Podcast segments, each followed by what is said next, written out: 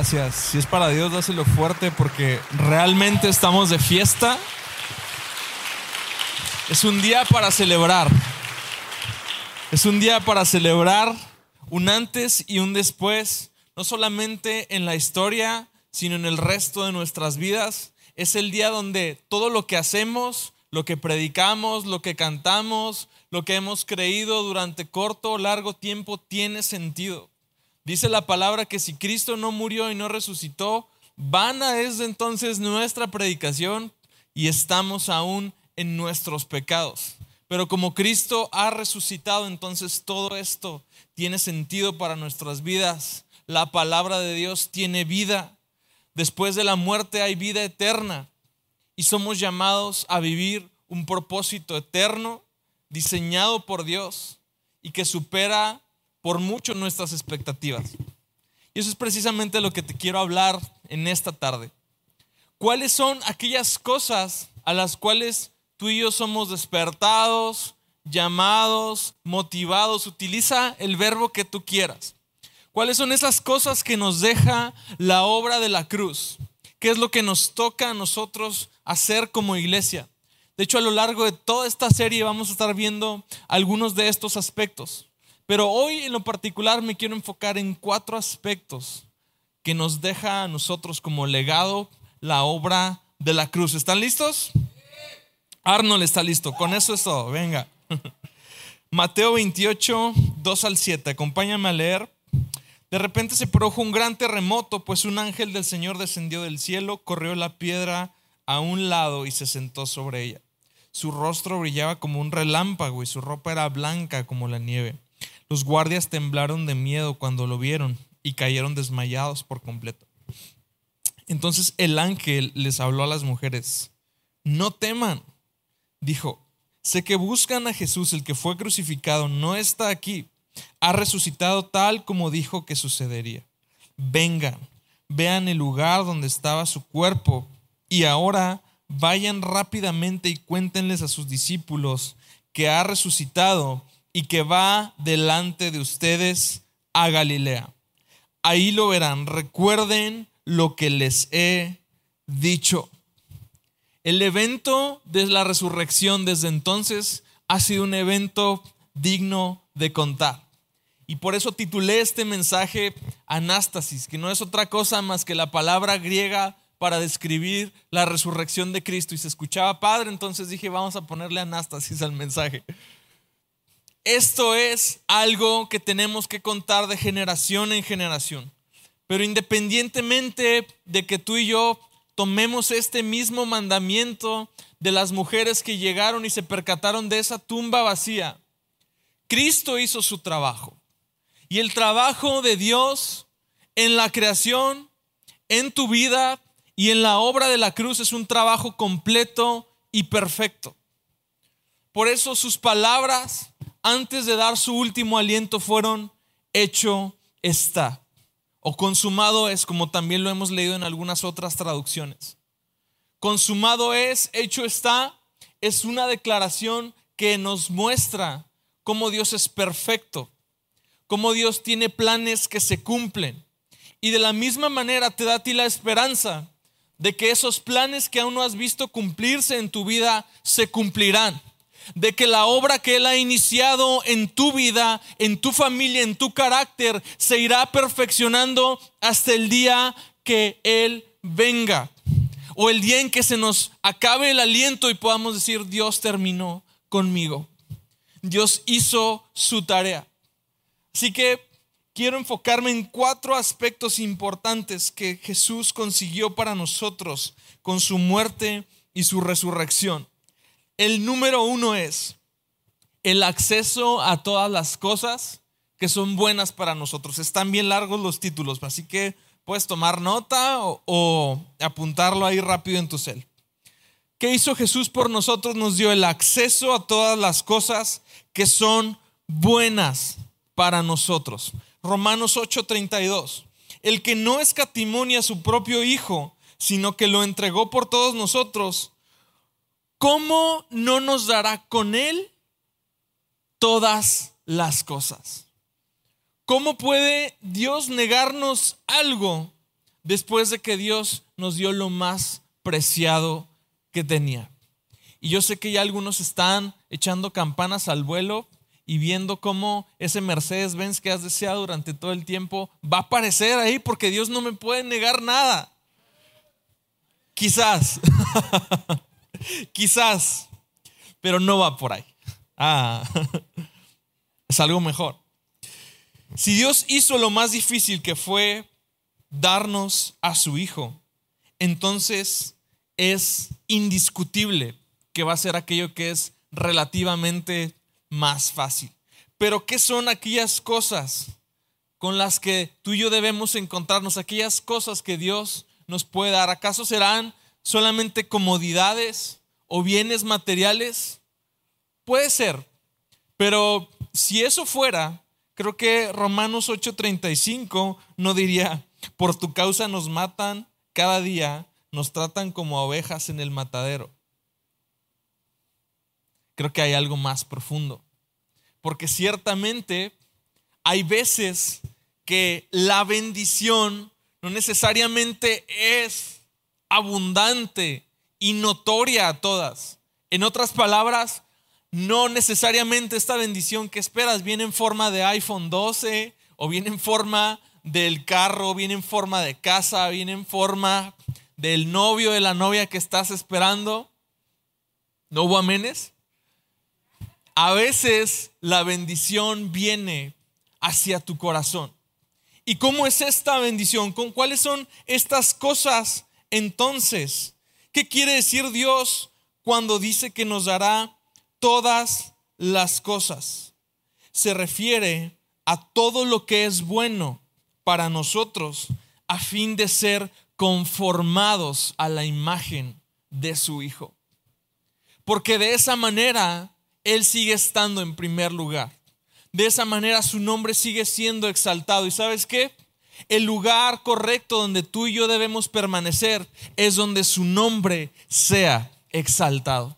Porque cuando su nombre es exaltado, cuando Él es el centro, cuando Él ocupa el lugar de honor en nuestras vidas, todo se alinea a un orden correcto. Piensa un poquito en tu espalda. Tú sácale de orden tantito uno de esos pequeñas vértebras y verás que no te mueves en una semana o en un mes. Pero cuando esta columna vertebral está alineada en un perfecto orden, toda la movilidad es armónica y es conforme al diseño que Dios ha establecido para nuestras vidas.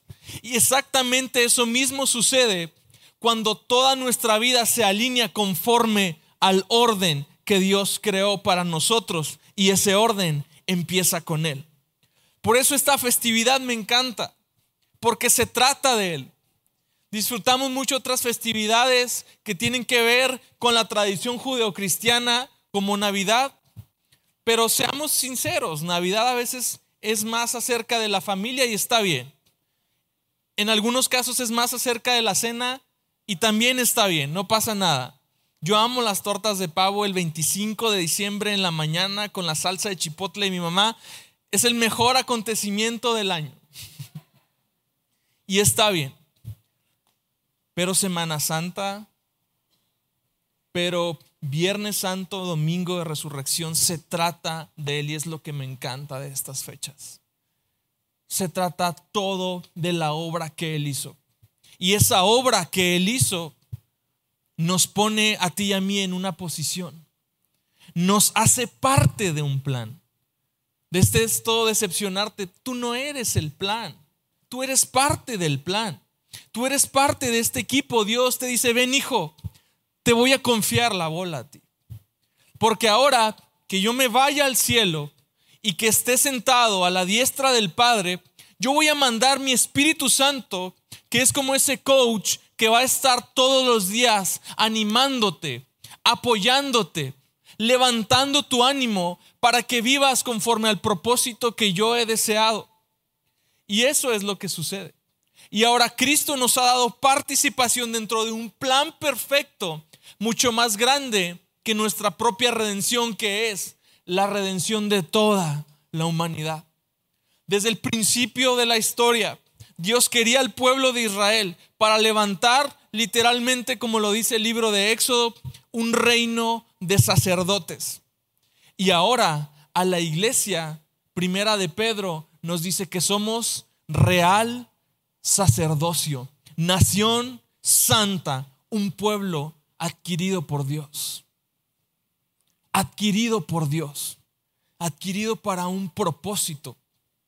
Adquirido para anunciar las virtudes de aquel que nos llamó de tinieblas a luz admirable. Y esa es la razón por la que tú y yo estamos aquí. Esa es la razón por la que fuimos incluidos a un plan. Y esa es la razón por la que todos los días debiéramos levantarnos. Somos parte de un plan mayor. Por eso hoy, aunque nosotros estamos festejando, se sigue tratando de aquel que nos pasó la bola y nos dice, tú eres parte de este plan y yo te voy a dar mi Espíritu Santo y yo te voy a dar todo aquello que necesites para anunciar esas virtudes a toda la tierra. Están muy serios, pero voy a continuar. Entonces, la muerte y resurrección de Cristo se refieren a que, perdón, el hecho de que Dios nos dé todas las cosas con su resurrección nos garantiza el tener siempre aquello que nos haga falta para superar situaciones complejas en nuestra vida. Comodidades sí, comodidades sí quizás, pero sobre todas las cosas, aquello que nos capacite para cumplir ese propósito. Hace falta a veces el carácter para superar una situación adversa. Hace falta sabiduría para resolver esa situación. Hace falta gracia para perdonar. Hace falta valentía para seguir creciendo en la fe. Hace falta determinación para correr esta carrera y que no desmayemos. Hacen falta tantas virtudes y todo puede ser suplido por su amor este día. Y todo eso puede ser suplido para ti, para tu familia, para tus generaciones, porque la obra que Él hizo está completa, porque la obra que Él hizo está perfecta, porque Él ciertamente sufrió clavado en esa cruz, pero al tercer día se levantó de la tumba. Y eso, amados, eso es la garantía de que tú y yo nos levantemos este día con una nueva esperanza, sabiendo que todo aquello que nos haga falta, que esa tristeza que te está consumiendo por dentro, que esa pesadumbre que te está aplastando, que esa depresión que te está hundiendo, pueden ser disipados a través de la provisión divina, de aliento, de esperanza, de propósito. Y la provisión divina está a tu disposición hoy y todos los días de tu vida por el solo hecho de que Cristo decidió subir a esa cruz. Y espero que eso le alegre a alguien porque si no creo que estoy en el lugar incorrecto, perdón.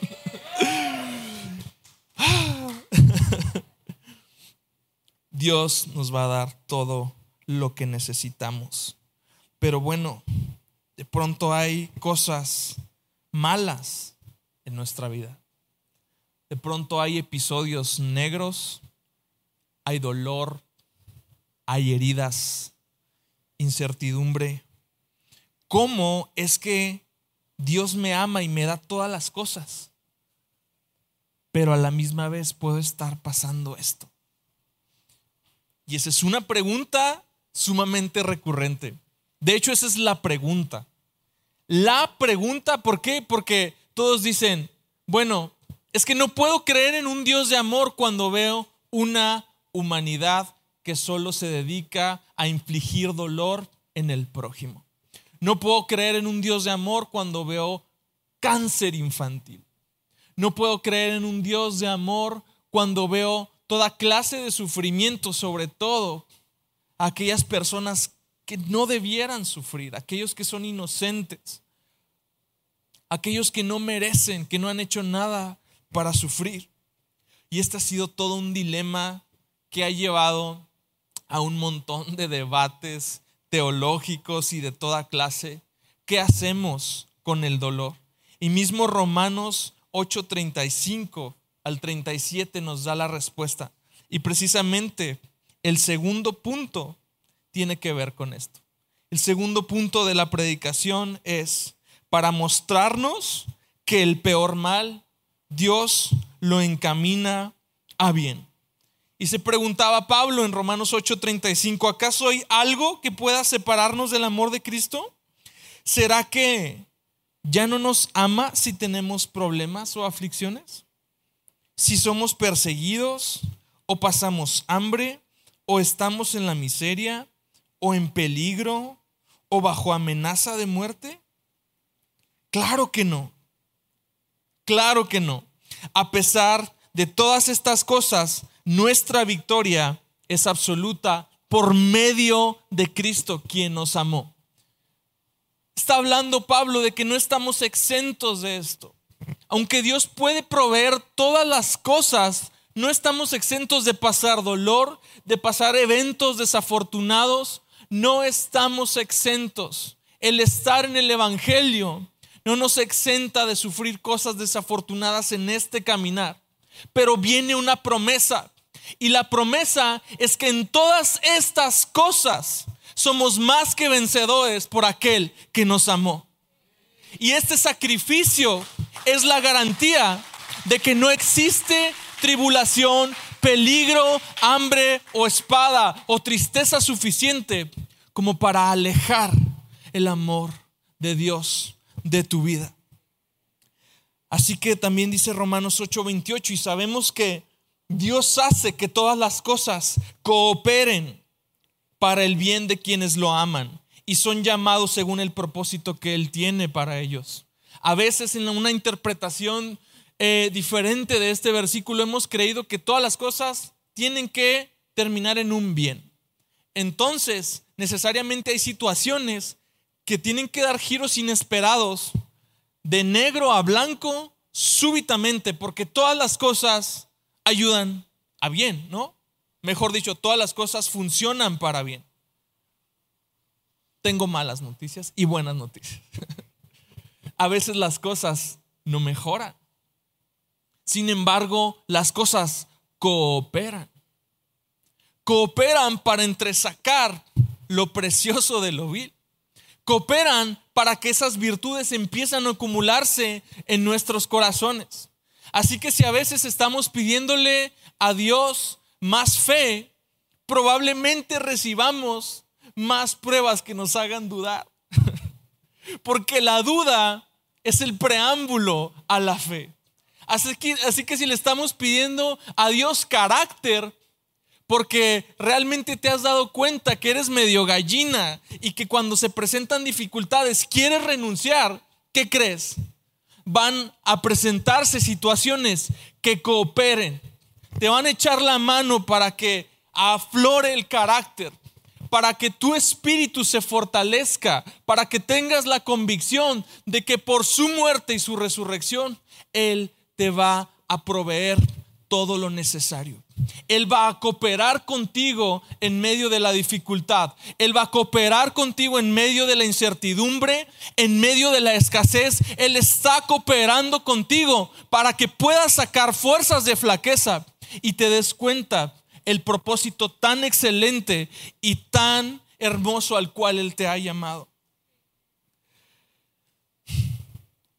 A través del sufrimiento de Cristo, Dios transformó el mal y lo usó para nuestro bien. Y no podemos decir que tú y yo hemos sufrido más que Él. No podemos decir que tú y yo hemos sido traicionados de forma más vil en la que Él fue traicionado. No podemos decir que tú y yo hemos sido tratados injustamente de manera más injusta de la que Él fue tratado. ¿Y cómo lidiamos con esto? Vemos un fruto. Isaías 53, 11 dice, verá el fruto de la aflicción de su alma y quedará satisfecho. Por su conocimiento justificará mi siervo justo a muchos y llevará las iniquidades de ellos. Y sabemos de quién está hablando esta profecía. Así que de la aflicción hay un fruto. Y quiero decirte que tú y yo somos el fruto de esa aflicción de Cristo. Ese fruto el cual puede mirar y sentirse satisfecho. Viene ahorita vestido con camisa azul, pantalón y unas botas cafés. Y vete en un espejo y verás ese mismo fruto. Y ese mismo fruto nos hace ver que dentro de nuestras aflicciones, cuando las pasamos igual que Él, cuando en nuestras aflicciones está esta promesa, está este sentir y esta convicción, podemos ver un fruto de esas aflicciones, sentirnos satisfechos, saber que no hay un despropósito, saber que tiene una relación una cosa con la otra, saber que hemos sufrido por algo y que ha habido un buen fruto en nuestro corazón. Lo más importante de la Biblia no es cómo comenzó el mal, porque podríamos aventarnos todo el año debatiendo acerca de qué es el mal, cómo comenzó. De hecho, lo más importante de la Biblia es cómo el Dios justo ha tomado una y otra vez este mal y lo ha convertido en justicia y en gozo permanentes. El mismo sufrimiento que nosotros le causamos se convirtió en la esperanza de nuestra salvación. El dolor y la angustia pueden hacer que brote lo mejor de nosotros, pero también que lo peor de nosotros muera. ¿Qué es lo que está sacando el dolor que vives en este día? ¿Está haciendo que lo malo muera y que lo bueno viva? ¿O está haciendo todo lo contrario? Entonces es que aprendemos que hasta para sufrir podemos sufrir como hijos de Dios. Que hasta en los valles Dios está presente.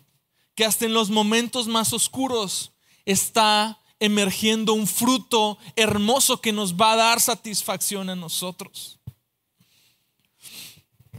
Dios nunca nos dejará. Sea cual sea nuestra situación, debemos de cambiar nuestra manera de ver el dolor y en lugar de pedirle a Dios que cambie la situación, pídele a Dios que use esa situación para cambiarte a ti. Punto número tres, para que no estén tan serios. Punto número tres es libertad sobre la esclavitud al pecado. Libertad sobre esclavitud al pecado. De igual manera, dice Hebreos 13:12, Jesús sufrió y murió fuera de las puertas de la ciudad para ser santo a su pueblo mediante su propia sangre. Sabes, el pecado nos esclaviza de dos maneras muy sutiles. A través de la condenación. La condenación siendo esta voz continua del enemigo Satanás precisamente significa acusador. ¿Y qué hace un acusador? Un acusador condena. Es esta voz enemiga que te dice, eres incapaz de presentarte ese día a la iglesia. Eres incapaz de irte a servir. Eres incapaz de levantar tus manos después de haber hecho esto, aquello y más de aquello.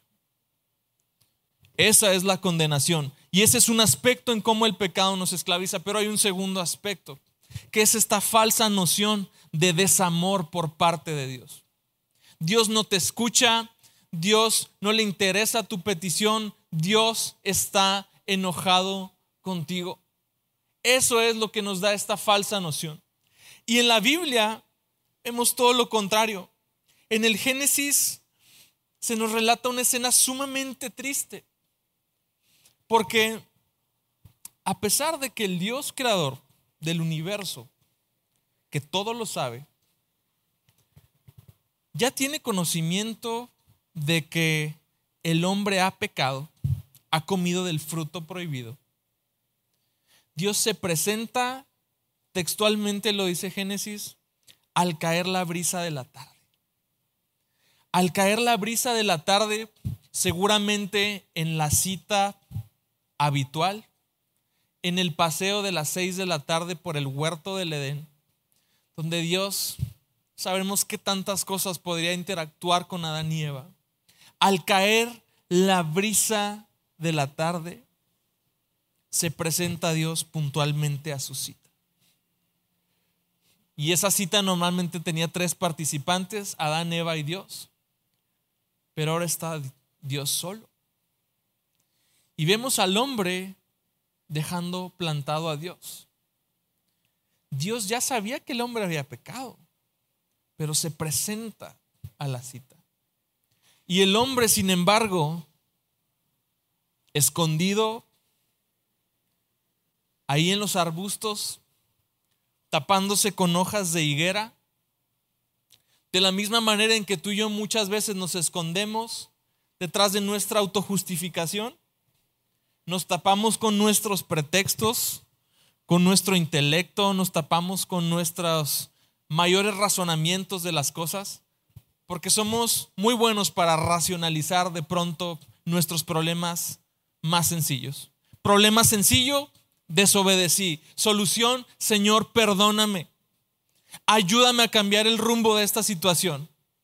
Bueno, solución ideal. Solución habitual, no, no estoy desobedeciendo. No, no, no, es que no hay amor en esa iglesia y por eso dicen que eso es desobediencia. Es que la escritura debe reinterpretarse de una manera diferente. Es que eso es muy conservador, es que eso racionalizamos. Y está el hombre escondido, ideándose ya sus pretextos y sus cosas. Yo veo a Adán ensayando, es que es la mujer que tú me diste. No, no, mija, no estoy diciendo nada. Ya ensayando su pretexto para cuando Dios se presente. Pero Dios está ahí para la cita. Esto nos dice que tanto la condenación como la noción de que Dios no nos ama son falsas. Porque Dios nos ama aún a pesar de nuestras fallas. Porque aún a pesar de que sabía que el hombre había pecado, Él se presenta puntualmente a la cita de la misma manera en que está presente el día de hoy, buscando nuevamente encontrarse con tu corazón, a pesar de la situación en la que te encuentres el día de hoy a pesar de lo sucio que te sientas, a pesar de lo indeseable que te sientas, Dios está hoy presente buscando tener nuevamente esta cita contigo. Porque Él no está interesado en tus acciones, está interesado en tu corazón. Y Él está más interesado en empezar a trabajar esas cosas contigo que el que tú te autorrechaces y digas, no, ya. Porque en ese terreno, en el de la culpabilidad, él no opera. Él opera en el terreno de la gracia. Y en el terreno de la acusación y de la culpabilidad está el enemigo y en el terreno de la gracia está precisamente el oportuno socorro. Por eso dice la escritura, acérquense confiadamente al trono de la gracia a encontrar el oportuno socorro. Así que mientras el diablo te dice que la gracia que estás utilizando está mal fundada, estás haciendo un mal uso de ella, Dios te dice, para eso es mi gracia. Bástate en mi gracia, porque mi poder se perfecciona en tus debilidades. Y yo no espero que te escondas, yo quiero que me abras tu corazón para que yo pueda trabajar en él. Y por eso somos libres al pecado. Romanos 6:14. El pecado no se enseñoreará, no se enseñoreará más de nosotros, porque vivimos por gracia. Ya no tienes por qué vivir ligado a estos patrones repetitivos y constantes de creer que estás formando un nuevo hábito, la riegas, la riegas más fuerte, la riegas definitivamente y vuelves a empezar. Porque eso es precisamente la esclavitud. Y aquel que no entiende la gracia precisamente vive en esclavitud. Aquel no entiende que es tanto la facultad para acercarse como la misma facultad para romper ese pecado que nos ata, vive cautivado por el pecado. Pero Cristo nos ha hecho libres de esa maldición. Cristo en la cruz y en la resurrección garantiza que esa ley del pecado no se enseñoreará más de nosotros. Nos garantiza que tú y yo podemos ponerle un alto finalmente a estos patrones autodestructivos y hacer un parteaguas en nuestra vida. Si morimos a nuestra carne, No somos más controlados por sus deseos, porque también dice la escritura que el que hace lo que quiere, simple y sencillamente es esclavo de sus propios deseos. Y ahora no somos esclavos de nuestra carne, somos esclavos por amor.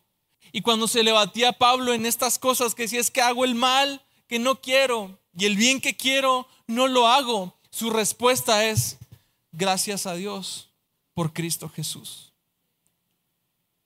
Porque con la carne sirvo a la ley del pecado, pero con el Espíritu sirvo a la ley del Espíritu que es vida eterna en Cristo Jesús. Y esto tienen que ser buenas noticias para alguien que se encuentre esclavo de alguna situación, de algún pecado. Esta tiene que ser la salida que estás buscando. Esa cruz y esa tumba vacía son la garantía de esa salida a esa atadura constante a la pornografía, a esa falta de perdón, a esos resentimientos, a escapar finalmente al pasado que te ata. Esa cruz y esa tumba vacía son la salida para que puedas sobreponerte y dejar de sobrevivir para tener la vida y la vida en abundancia que Dios ha diseñado para ti. El sacrificio de Jesús nos ayuda tanto a ser justificados delante de Dios, porque Él pagó por nuestros pecados pasados, presentes y futuros. Lo que hagas el día de mañana no le sorprende de la misma manera que no le sorprende lo que hiciste el día de hoy o de ayer. Sin embargo, no debemos pasar por alto que el pecado es una influencia tan fuerte en nuestras vidas que necesita el poder de Dios para romperse. ¿Me estás escuchando? El pecado necesita el, romper, el romperse con el poder de Dios.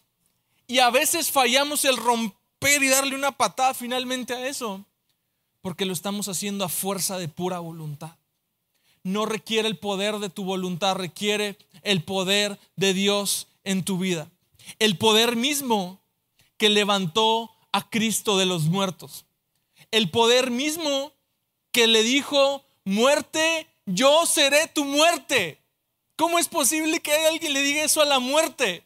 Muerte, yo seré tu muerte, porque en Cristo somos resucitados para una vida eterna una vida eterna en Cristo Jesús y por eso el pecado no se enseñoreará más de nosotros. Y debemos distinguir en dos cosas muy importantes. Una cosa es la justificación. La justificación es el día de hoy por haber creído en el Hijo. Romanos 5.1, justificados pues por la fe, tenemos paz para con Dios. Y otra cosa es la santificación.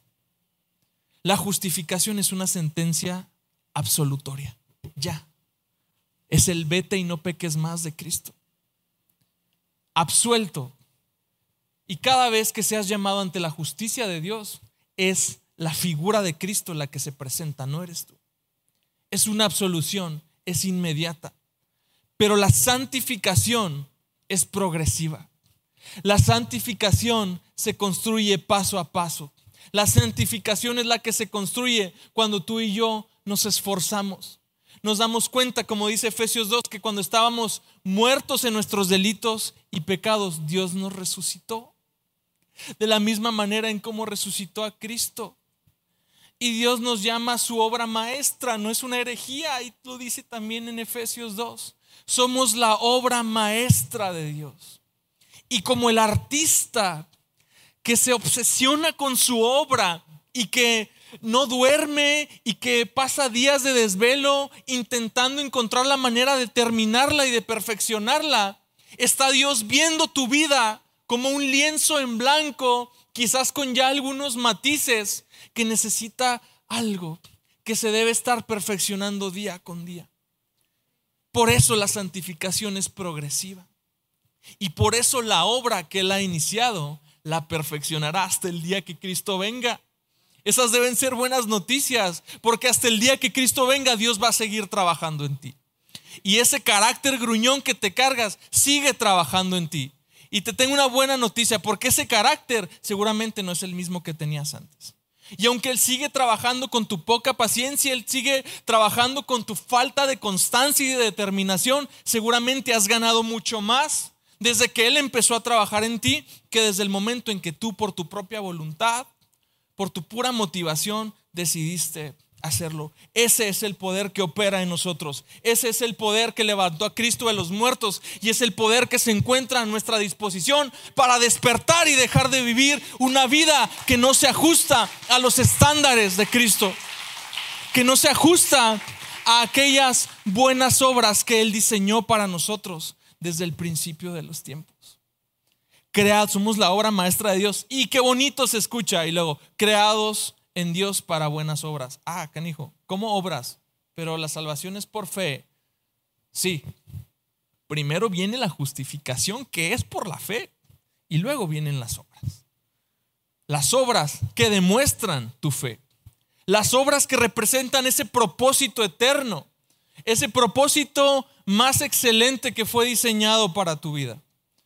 Bueno, pero entonces si está ya un propósito escrito, si ya hay un guion de mi vida, pues simple y sencillamente me dejo, ¿no? ¿no? Que, que Dios me arrastre, total, todo va a suceder. Pregúntale a Adán si se cumplió el propósito que estaba diseñado para su vida. Pregúntale a Saúl si se cumplió el propósito que estaba diseñado para su vida. Saúl estaba puesto para que de su estirpe naciera el Salvador del mundo. Desobedece y Dios le dice, chao, me he buscado un hombre conforme a mi corazón. Pregúntale a Judas si su propósito se cumplió. Pregúntale a Judas si todo estaba escrito en piedra. No, es que Judas estaba puesto para que la regara. Dios tenía la vacante. Judas se puso de pechito. Hay un propósito por el cual vivimos, un propósito al cual Dios nos llamó, pero no te está obligando. No está escrito en piedra para que simple y sencillamente suceda y ya. Punto número cuatro. Cristo murió y resucitó para darnos conciencia de vida eterna.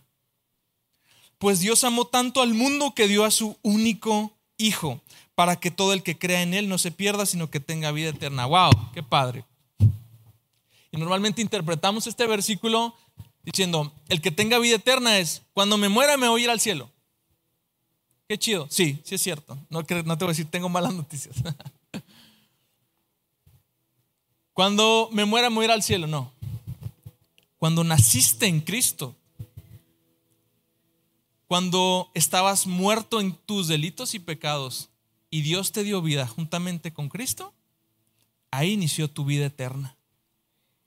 Y desde entonces, como dice Salomón, que Él ha puesto eternidad en el corazón del hombre, lo dice en el libro de Eclesiastés, hay algo que empieza a no cuadrar con todo en el mundo hay esta santa insatisfacción, hay esta cosa rara en ti que de pronto no, no, no encuentras satisfacción en estas cosas. Y esto está en todos los seres humanos.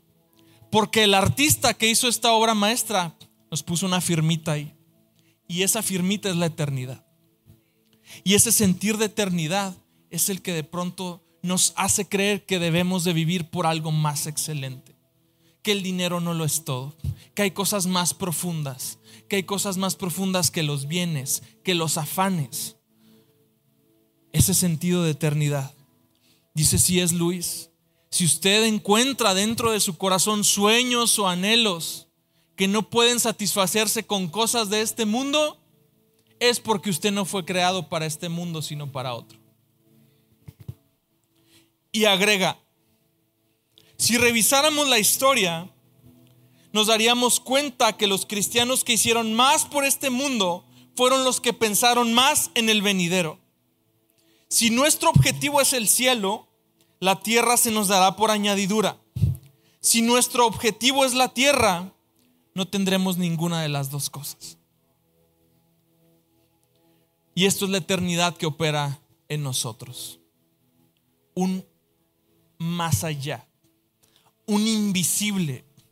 Este invisible por el cual eran alabados los héroes de la fe, de Hebreos 11, este invisible que vieron de lejos y lo saludaron, este propósito que no entendemos, del que habla Pablo en 2 de Corintios 4, 18.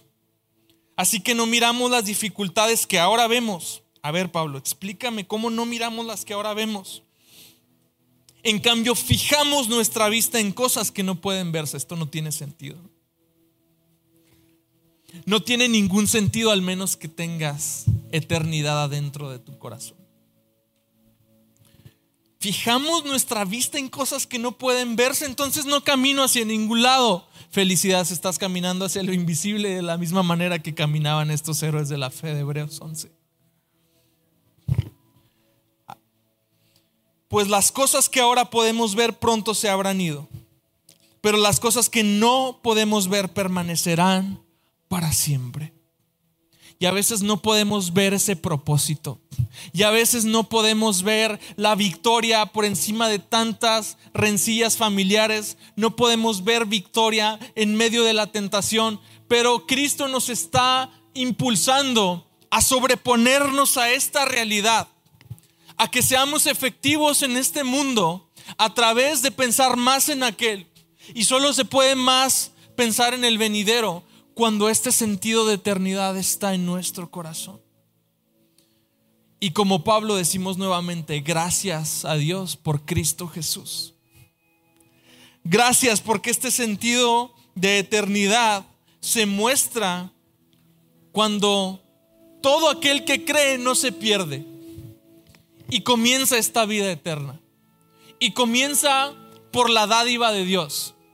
Empezamos esta plática hablando de cómo Dios nos da cosas. Y lo que nos dice Juan 3:16 es que Dios dio. La dádiva de Dios es Cristo.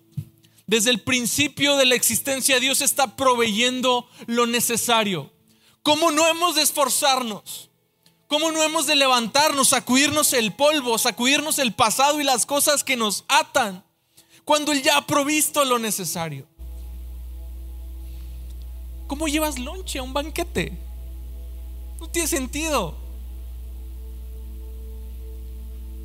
Sacíate, cómete todo lo que Dios te pone. Por eso Isaías 1.19 dice, si quisieras y oyeres, otras dicen obedecieres, comerás de lo mejor de la tierra. Sacíate de lo que Dios ha puesto ya en la mesa. Aprovecha este sacrificio que ya se hizo. No tienes por qué hacer tú más sacrificios. Ciertamente habrá un precio que pagar por algunas cosas, porque vivir conforme al Espíritu implica morir conforme a la carne. Pero no es ese sacrificio el que Dios busca, es la obediencia a su voluntad. ¿Por qué no nos levantamos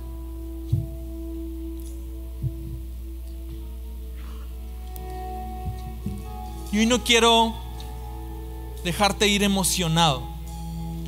Emocionado, motivado, gritamos un par de cosas, gritamos un par de amenes. Y ya, qué bonito domingo. quiero que te vayas desafiado para el resto de tu cristianismo, para el resto de tu vida.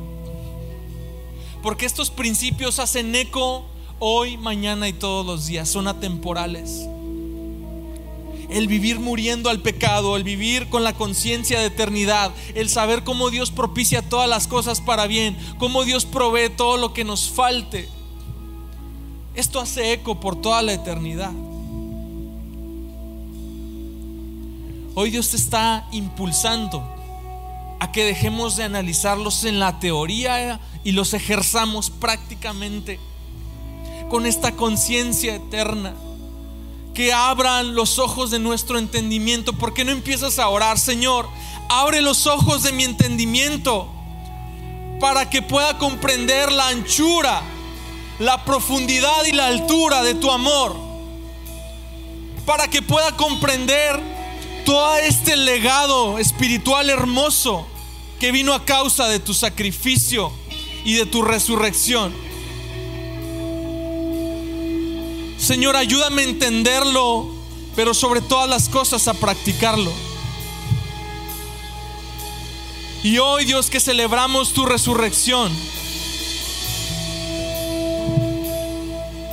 queremos celebrar también que hemos muerto a nuestra vida pasada, que hemos muerto a nuestra carnalidad, que hemos muerto al pasado y que hoy tenemos vida juntamente contigo. Que hoy tenemos una vida eterna y un propósito eterno en el nombre de Jesús.